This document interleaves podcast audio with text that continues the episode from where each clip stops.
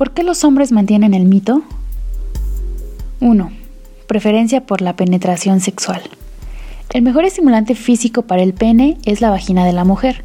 Provee la fricción y lubricación necesarias. Desde un punto de vista estrictamente técnico, esta posición ofrece las mejores condiciones físicas, aunque el hombre puede probar otras posiciones por variar. 2. La mujer invisible. Uno de los elementos del chauvinismo masculino es la negación o la inhabilidad de ver a las mujeres como seres humanos totales o separados. En su lugar los hombres han escogido definir a las mujeres solo en términos de cómo han beneficiado sus vidas.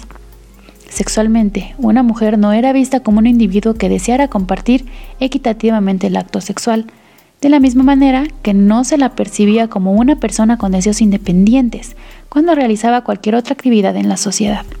Así, era fácil inventar lo que era conveniente sobre las mujeres. Encima de esto, la sociedad ha sido una función de los intereses masculinos y las mujeres no estaban organizadas para formar ni siquiera una oposición verbal a la de los hombres expertos. 3. El pene como epítome de la masculinidad.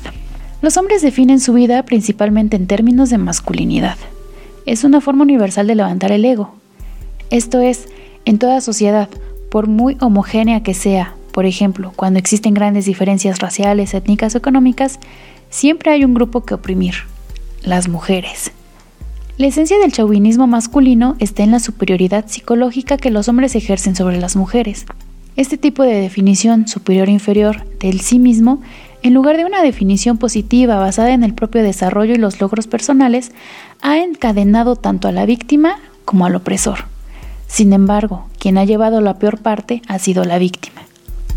Una analogía es el racismo, en el que el racista de color blanco compensa sus sentimientos de desmerecimiento creando una imagen del hombre negro como biológicamente inferior a él. Tal imagen obedece principalmente a una lucha masculina. Debido a su posición dentro de una estructura de poder blanca y masculina, el hombre blanco puede reforzar esta división mítica. Mientras los hombres traten de racionalizar y justificar la superioridad masculina a través de la diferenciación física, la masculinidad podrá ser simbolizada por el más musculoso, el más velludo, por tener la voz más grave y el pene más grande.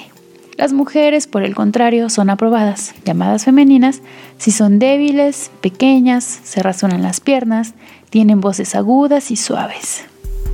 Ya que el clítoris es casi idéntico al pene, se encuentra mucha evidencia de que hombres de diversas sociedades tratan de ignorar el clítoris y enfatizar la vagina, como lo hizo Freud, o como en algunos lugares del Medio Oriente, en donde practican la clitoridectomía. Freud vivía esta antigua y todavía vigente costumbre como una manera de feminizar aún más a la mujer al removerle este vestigio cardinal de su masculinidad. También cabe destacar que un clítoris grande es considerado feo y masculino. Algunas culturas se dan a la práctica de verter un químico sobre el clítoris para que se encoja al tamaño adecuado. Me queda claro que los hombres, de hecho, temen al clítoris como una amenaza a su masculinidad. 4. El hombre sexualmente prescindible.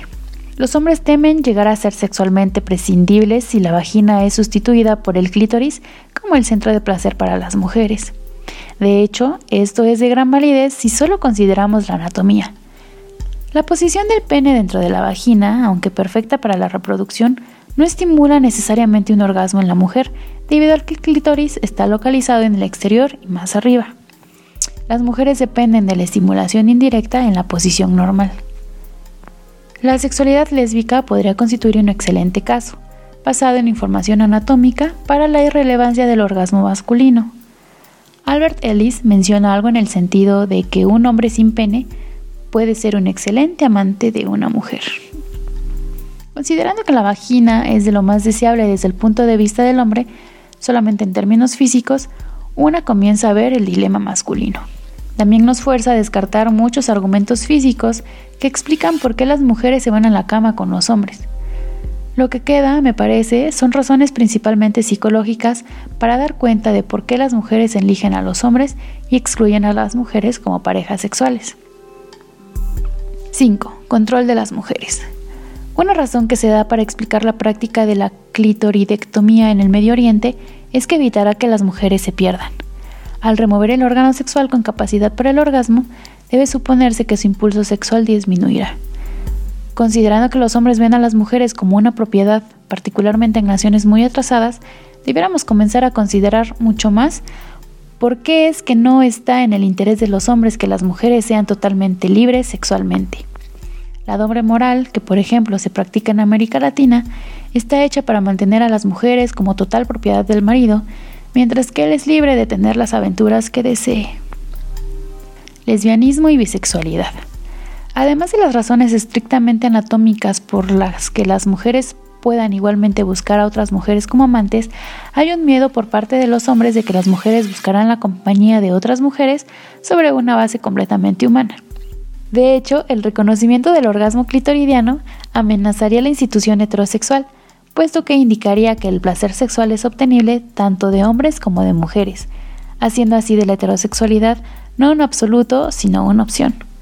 El tema de las relaciones sexuales humanas se ampliaría de este modo para ir más allá de los presentes confines del sistema con roles masculino-femenino.